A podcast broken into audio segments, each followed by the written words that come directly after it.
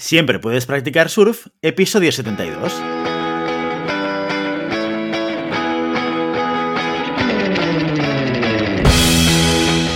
Bienvenido y bienvenida a Siempre puedes practicar surf, el podcast semanal sobre recursos humanos. Nos podrás encontrar en iVoox, Spotify y iTunes y en nuestra página web globalhumancon.com, donde también encontrarás más contenido en nuestro blog e información sobre nuestros servicios. Apúntate a nuestro newsletter y no te perderás nuestros webinars en directo o nuestras formaciones abiertas. Este podcast está pensado para profesionales de recursos humanos, gerentes o jefes de equipo, y podrás encontrar técnicas, consejos, ideas, conceptos y noticias sobre la gestión de personas, eso sí, con un enfoque práctico y aplicable. Mi nombre es Guillermo Cornet, presentador de este programa, y hoy en Siempre puedes practicar surf tenemos con nosotros a una persona que si no la conoces deberías conocerla y deberías seguirla en redes sociales. Hoy en Siempre puedes practicar surf hemos traído a Gianluca Rosania para hablar del proceso creativo. Un perfil muy interesante, con una experiencia también muy interesante, del cual esperamos poder inspirarnos y aprender muchas cosas. ¡Empezamos! Muy buenos días, Gianluca. Hola, Guille. Muchas gracias por invitarme. Para mí es un placer poder compartir con, contigo y toda la audiencia. Muchísimas gracias a ti por encontrar este hueco, que sé que ahora que estás en Booking desde, desde poquito, esto debe ser como una locura, ¿no? Entrar en un nuevo, en un nuevo lugar, una empresa además tan grande como, como es Booking debe ser un nivel de exigencia muy, muy importante. Bueno, sí, hemos empezado hace, un mesecito y, estar en una compañía top of mind siempre es un reto, pero, pero aquí estamos, añadiendo valor, aprendiendo, sumando y compartiendo. Bueno, ya has visto en la presentación que he puesto el listón muy alto, ¿eh? Esperamos mucho de ti, ¿eh? Aprender, inspirar. he hecho una lista importante de cosas, ¿eh? espero, espero poder añadir mucho valor. muy bien. Oye, una, de las cosas que, sí que decía y que creo que es muy importante, Gianluca es una de aquellas personas, de aquellos profesionales de recursos humanos que tienen la generosidad de compartir muchas cosas en redes sociales. Y esto no es para hacerte la pelota, Gianluca, pero es una realidad. Solamente tienes que ir a YouTube, solo tienes que ir a LinkedIn para ver que realmente eres una persona activa en redes sociales y no solamente eres activa, y aquí te, voy a hacer la pregunta que no tienes por qué contestar, y además tienes mucha atracción, o sea, hay muchísima gente que participa en, las cosas que compartes, lo, cual quiere decir que las cosas que tú dices tienen mucho interés sobre la gente, cosa que, yo ya te digo que no soy capaz de, replicar bajo ningún concepto, ¿eh? así que nos contarás tu, tu secreto. Como decía en la presentación, eh, Gianluca Rosania es una persona que dentro de su carrera profesional seguramente eh, lo podríamos mm, adjetivar con, muchas palabras, como profesional de recruitment o de tech recruitment más en concreto, eh, como emprendedor, como creador de contenido. Y en todo eso, y esto lo hablábamos antes de grabar con Gianluca, hay un elemento que para él ha sido muy importante y que es el proceso creativo. Y de esto queremos hablar hoy con Gianluca. Gianluca, antes de nada, antes de empezar y entrar en la cuestión, me gustaría que nos explicaras un poco eh, quién eres para aquellos incautos que no te conozcan todavía. Y nos hagas una breve presentación sobre ti y que nos expliques, bueno, eh, de dónde vienes y dónde estás ahora. Bueno, pues, eh, por supuesto, Guille, es un honor nuevamente estar aquí. Y, nada, pues mi nombre es Gianluca Rosania, soy experto en reclutamiento tecnológico y también talent acquisition en general. Tengo más de 11 años de experiencia. tuve la oportunidad de trabajar en el mercado latinoamericano, americano y europeo actualmente. También donde, bueno, participé en las eh, mejores consultoras del mundo, eh, pude construir el equipo de Globo, junto al equipo, por supuesto, eh, siempre, siempre juntos es mejor.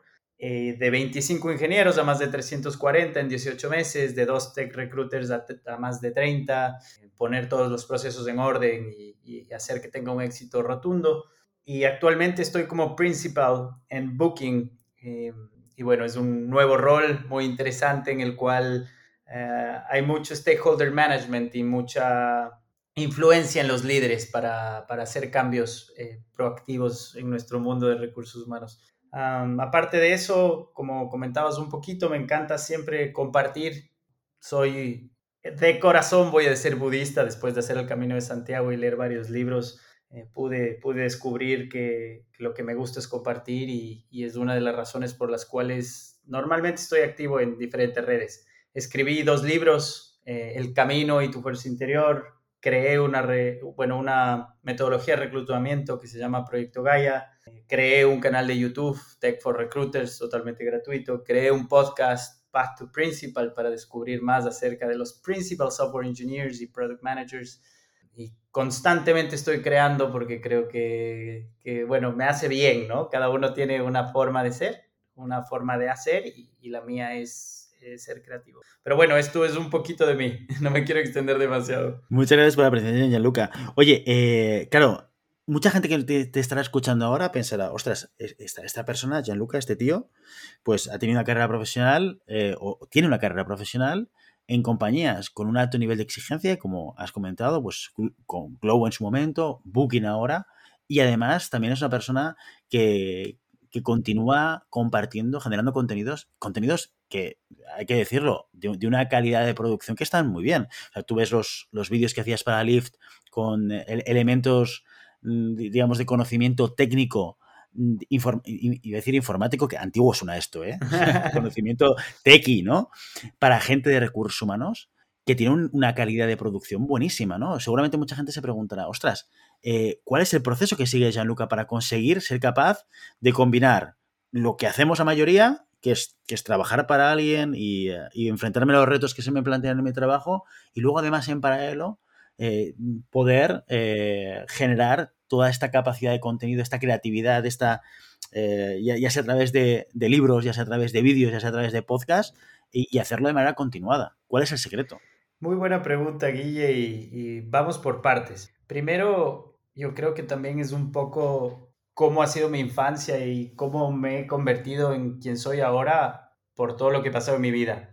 A mi corta edad, tres, años, perdí a mi madre, luego, eh, bueno, con tres hermanos mayores, mi padre con una deuda enorme, no me podía prestar mucha atención y siempre fui un, esto, ¿no? Un poco eh, creativo, malcriado, eh, y, me fui criando por ahí. Luego tuve la oportunidad de, bueno, conocer a un ex tenista del ATP que en Ecuador me preguntó cuál es tu sueño.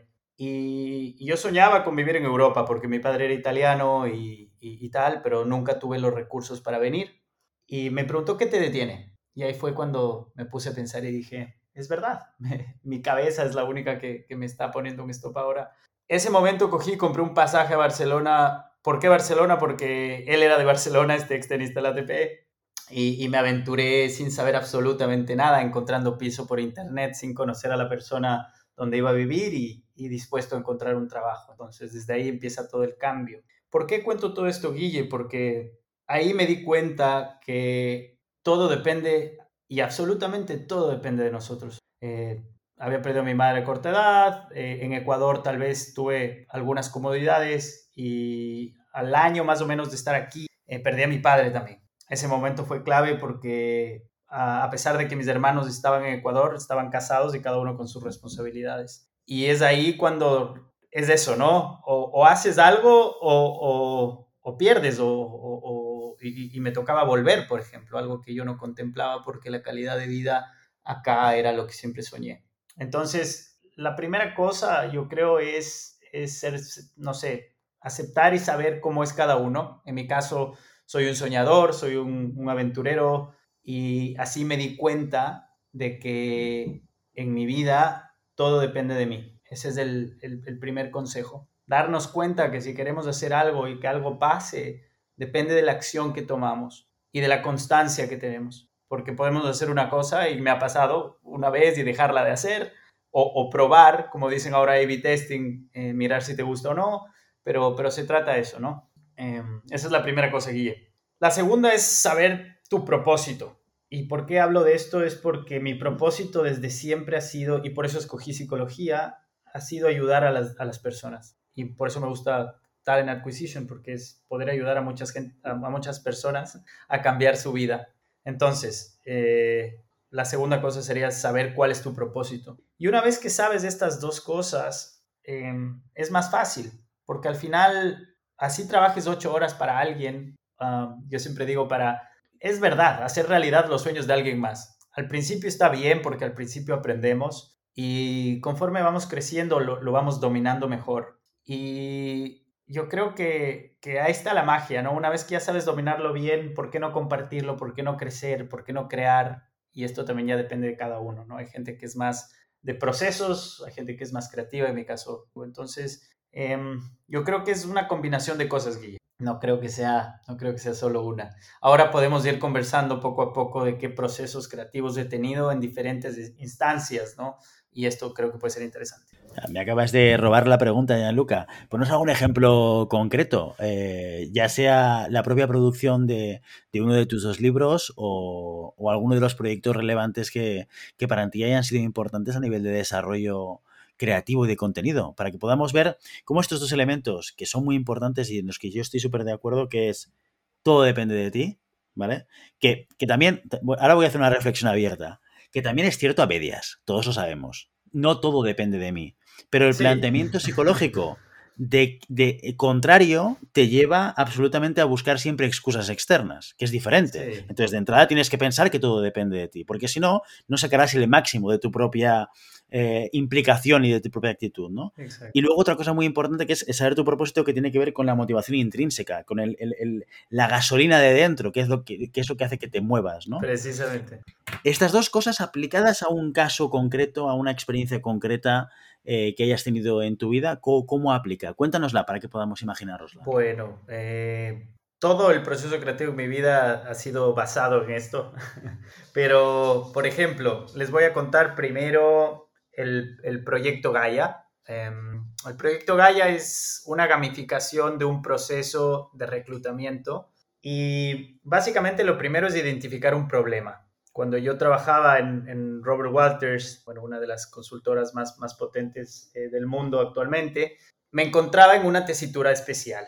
Yo tenía que tanto hacer reclutamiento como abrir negocio. Y ese momento, pues, pues me empecé a conocer. Me encantaba reclutar, pero odiaba abrir negocio, como con llamadas frías. Para mí, Guille, puedo ser muy empático, pero no me iba bien. me, lo conozco, me lo conozco. ya.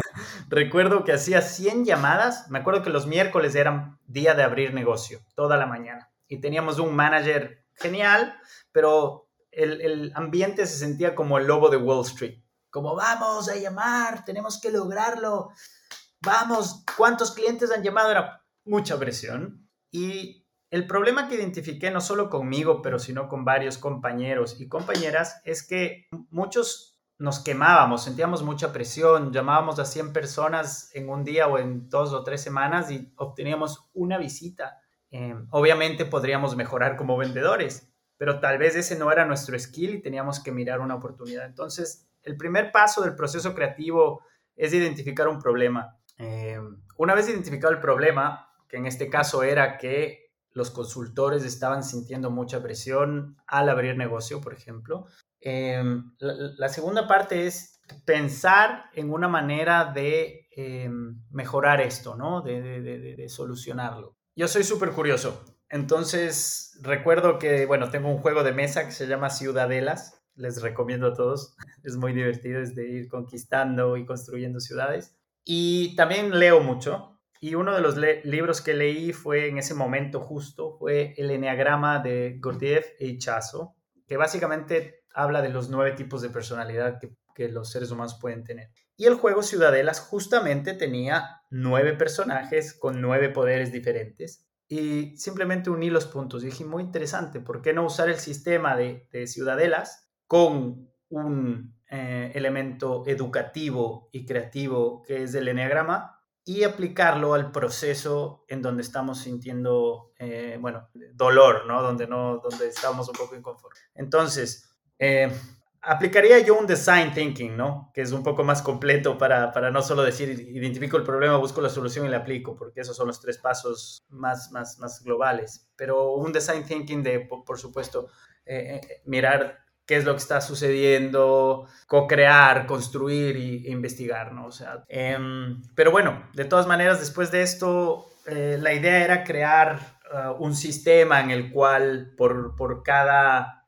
por cada cliente abierto o hire hecho, eh, se iban acumulando puntos, cada carta tiene un, un poder opcional de ejecución que ayuda a team building y ayuda a la cultura de las empresas y al final colabora con absolutamente todo en de una forma 360, porque al mismo tiempo también puedes ver tu, tu data y tus métricas sin que tu gente se sienta como un número más. Y bueno, eh, creé la idea, fui donde mi manager y, me dijo, déjate de juegos y sigue llamando. ya te imaginas. Eh, el siguiente consejo es perseverar, porque después de eso le presenté a Oscar, le encantó la idea, lo apliqué en Globo, lo probé durante un año y fue tan bueno, porque al principio fueron cartas, era físico el juego. Fue tan bueno, subió el nivel de productividad del equipo en un 22%, eh, medido un año, a un año Em, lo que hice fue acercarme a dos ingenieros de software de Globo y les dije, miren, eh, tengo el know-how de una idea que está yendo bien, que me encantó, que ha servido. Em, vamos 50-50. Yo no tengo recursos como software engineer, pero podemos unir gente. Y se unieron a mí y ahora hemos logrado tener la app en Android y iOS. Eh, una app completa, es decir, está ya probada y se está ejecutando en Booking y, está siendo un éxito. Otra vez, por, por, por, ser curioso, por coger algo, ver un problema, iterarlo, arriesgarme a decirle a, dos amigos software engineers si querían ser parte y al final no he gastado ni un solo euro, bueno, en, un poco en imprimir y en el diseño, pero no lo que me hubiera costado hacer una app.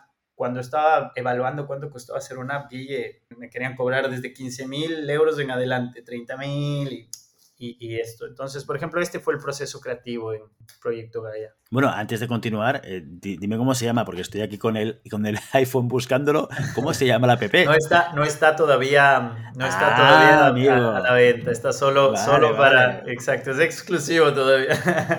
Bueno, nos avisarás cuando esté a la venta, ¿eh? para que sí lo, lo expliquemos a la audiencia y lo puedan probar. Claro, claro, encantado. Será, será un placer.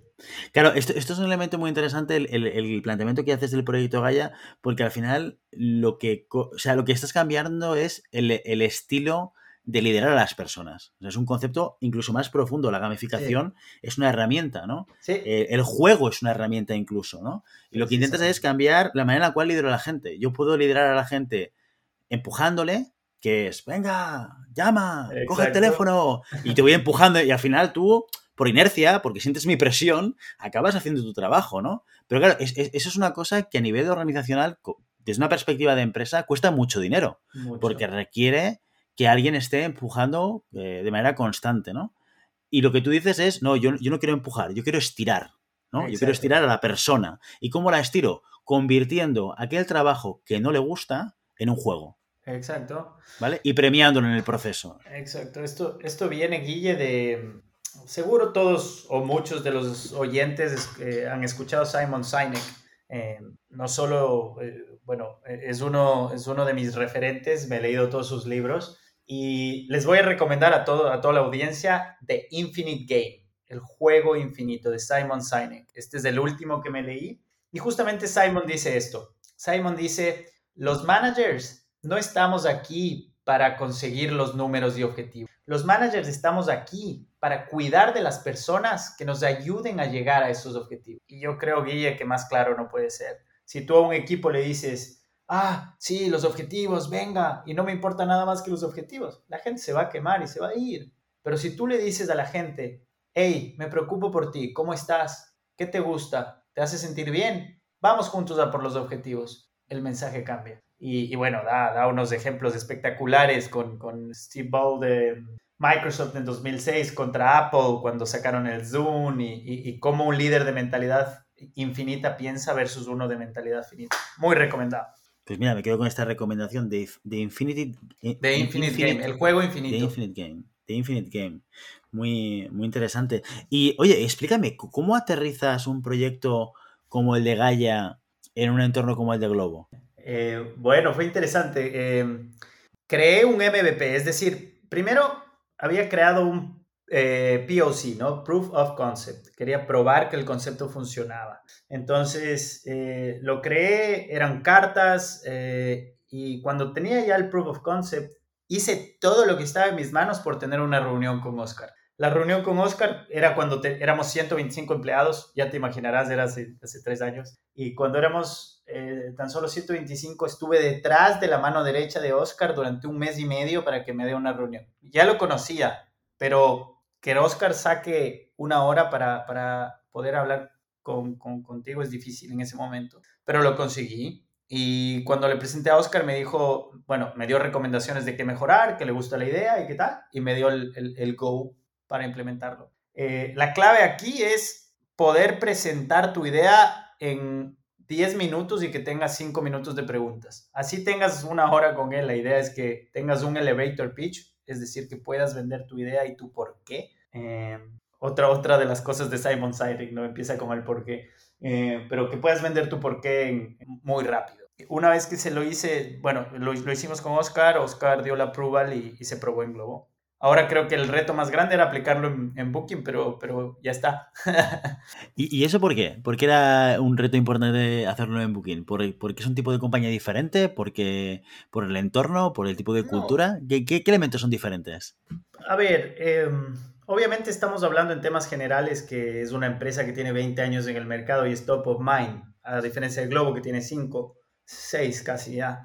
Em, entonces, obviamente cuando tienes una compañía así vas a tener cosas que, vienen con, con, 20 años atrás, ¿no?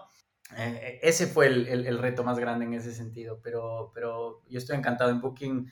Eh, los líderes son súper abiertos, la cultura es súper colaborativa, entonces fue más saber hablar con quién para presentar la idea, creo yo. Pero ya estaba lista, así que al final Simplemente fue saber hablar con quién.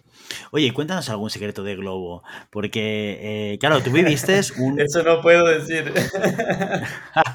algún secreto que puedas contar. ¿eh? Los típicos secretos que has contado a todo el mundo, ¿eh? eso sí, eso sí. No, pero me gustaría saber, claro, porque tú has vivido una de las eh, experiencias en Globo de, mayor cambio, ¿no? De, mayor crecimiento. Globo ha cambiado mucho de tres años hasta ahora. Eh, eh, ¿Eso cómo, cómo afecta a, la cultura de una, de una organización? Es una excelente pregunta. Por supuesto, yo creo que yo creo que es como una relación y te hago la misma analogía porque al final tú cuando tienes, tienes una pareja, ¿no? Cuando empiezas con la pareja al principio hay esa etapa de, descubrimiento em, y tal, la que vas conociendo y posteriormente va creciendo y, puede ir madurando, por ejemplo. Entonces es el mismo proceso de, por ejemplo, cuando no conoces algo, empiezas poco a poco a, encontrar y a saber cómo eso funciona, ¿no? O a irlo guiando a que funcione bien, aportando a que funcione bien. Entonces esa es la primera etapa. Luego puedes decir que, que, ya está un poco más maduro, pero, pero siempre se suma, siempre se aprende. No sé, tú también me podrás contar un poco más cuando ya tienes hijos las cosas también van cambiando más. Entonces, simplemente yo creo que todas las empresas como Globo que empiezan pequeñas y llegan a tener éxito, que Globo va a seguir creciendo inmensamente porque mm, están haciendo muchas cosas bien, es eso. Yo creo que la cultura de una empresa siempre está adaptada en sus diferentes etapas. Entonces, eh, esa es mi opinión. Es como, como una relación que va cambiando. Eh, pero por supuesto, por supuesto, te voy a decir, de más caos a más organización en dos palabras, tres. Muy bien. Oye, eh, te quiero preguntar dos cositas más. La primera es, es una pregunta que ya te hice en su momento cuando pasaste a Booking, esta te la hice por, el, grupo de WhatsApp que tenemos con la gente de Clubhouse, eh, y, que, cuando te presentabas también me ha vuelto a venir la cabeza y he pensado, esta se la tengo que hacer otra vez aquí, en directo, para que me responda. Eh, ¿Qué hace un, un principal en una compañía? buena, buena pregunta. Bueno, esta es una pregunta que ya me han hecho algunas personas porque de hecho soy el primer principal de Booking. A las dos semanas, tres se, unió, se unieron un par de más y ahora hay un tercero, pero somos cuatro en general, los primeros de la historia.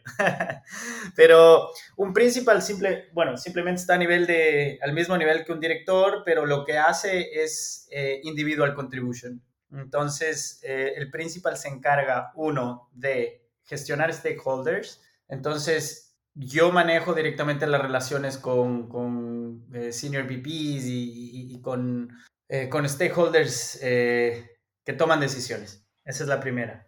Segundo, tengo que saber y poder identificar las cosas que podemos mejorar a nivel global para que nuestros esfuerzos sean más óptimos, básicamente, ¿no? Por ejemplo, em, me invento, como se hizo en Globo, incluir data, ¿no? Entonces, saber identificar eh, y poder, esta es la tercera, poder influenciar a esos líderes a adaptar o a hacer o poner en marcha nuevos, nuevos procesos, nuevas ideas, como al equipo también. Es decir, si no, si no puedes ser influyente, si, no, si el equipo no, no puede seguirte, creo que, que sería más difícil. Y también siendo hands-on eh, con algunas posiciones que sean necesarias para, para poder. A mí me encanta mucho ser hands-on. Em, creo que me ayuda también en el proceso creativo. A mí me encanta hacer sourcing, a mí me encanta aprender. De hecho, soy profesor de sourcing en, en Núcleo Digital School, en, la Universidad de La Salle, en Udemy, en SIT, en The Valley.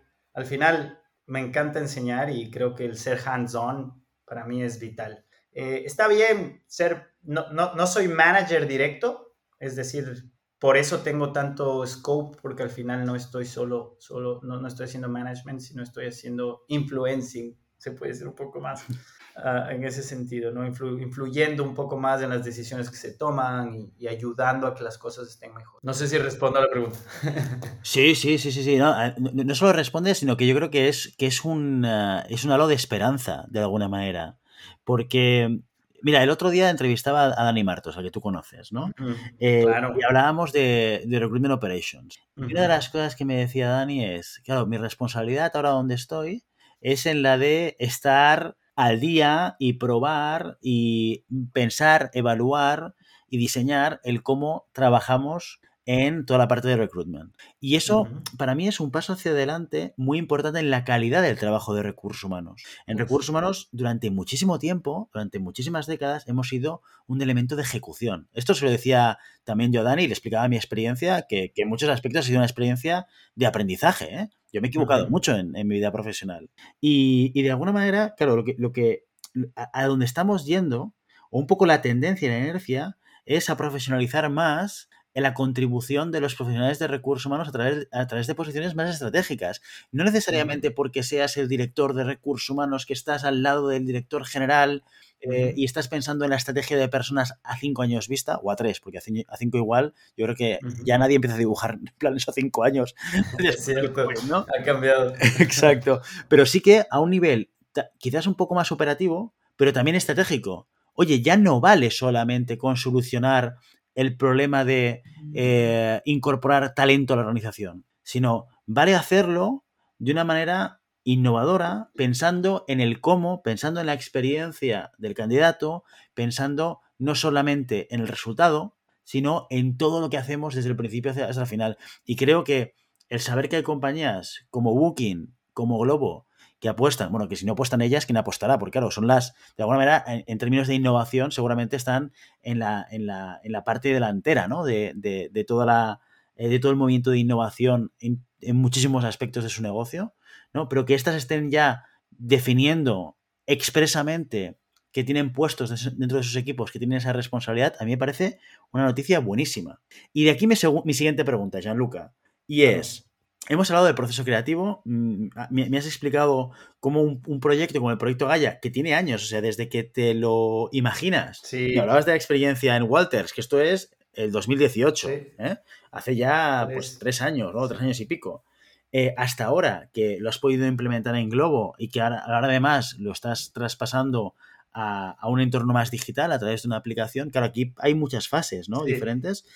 Y una de ellas creo que es muy importante y muy, y muy clave, es el, el, conseguir implementarlo en un sitio. Tú lo has conseguido en, do, en, dos, en dos, organizaciones, en Globo sí. y en Booking. Y muchos profesionales de recursos humanos se encuentran muchas veces con el reto de, tengo una idea, como tú decías en Walters, ¿no? Uh -huh. Tengo una idea innovadora, tengo una idea para transformar la manera de hacer las cosas, tengo una idea que quizás podría dar un vuelco al cómo conseguimos las cosas y no se me escucha en mi empresa, no se me escucha en mi equipo, o mi director general tiene otras prioridades y no piensa en esto. O sea, ¿qué recomendaciones en tu experiencia y una experiencia con dos casos de éxito, que es Globo y que es Booking, uh -huh. darías a aquellas personas que, que, que, que, intentan también llevar o traer innovación a sus empresas? Excelente pregunta, Guille, y me la han hecho constantemente. Dos cosas. Data, cualquier data que puedas obtener mediante la segunda, que es HR UX Research. ¿Qué es esto? Eh, escuchamos mucho, mucho del User UX, User Experience Research, eh, que son personas dedicadas a investigar cómo se comportan los usuarios, pues ahora tenemos más que nunca nosotros ser o podemos tener colaboradores y compañeras y compañeros con ese rol también, que me encantaría, que estoy seguro que Charles está yendo por ese lado.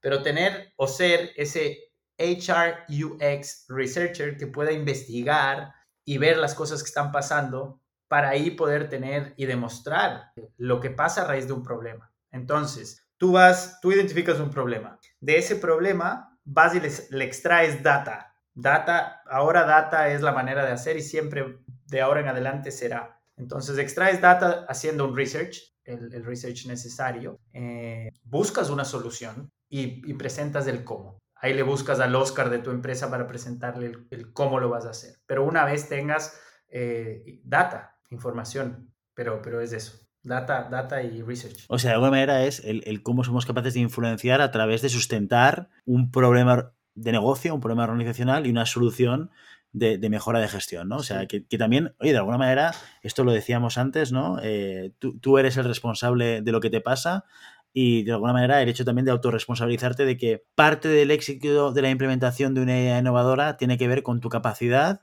de poder influenciar a otros a través de diferentes herramientas, diferentes técnicas, y una de ellas es inevitablemente el análisis, los datos y, y al final, en el fondo, solucionar un problema de negocio.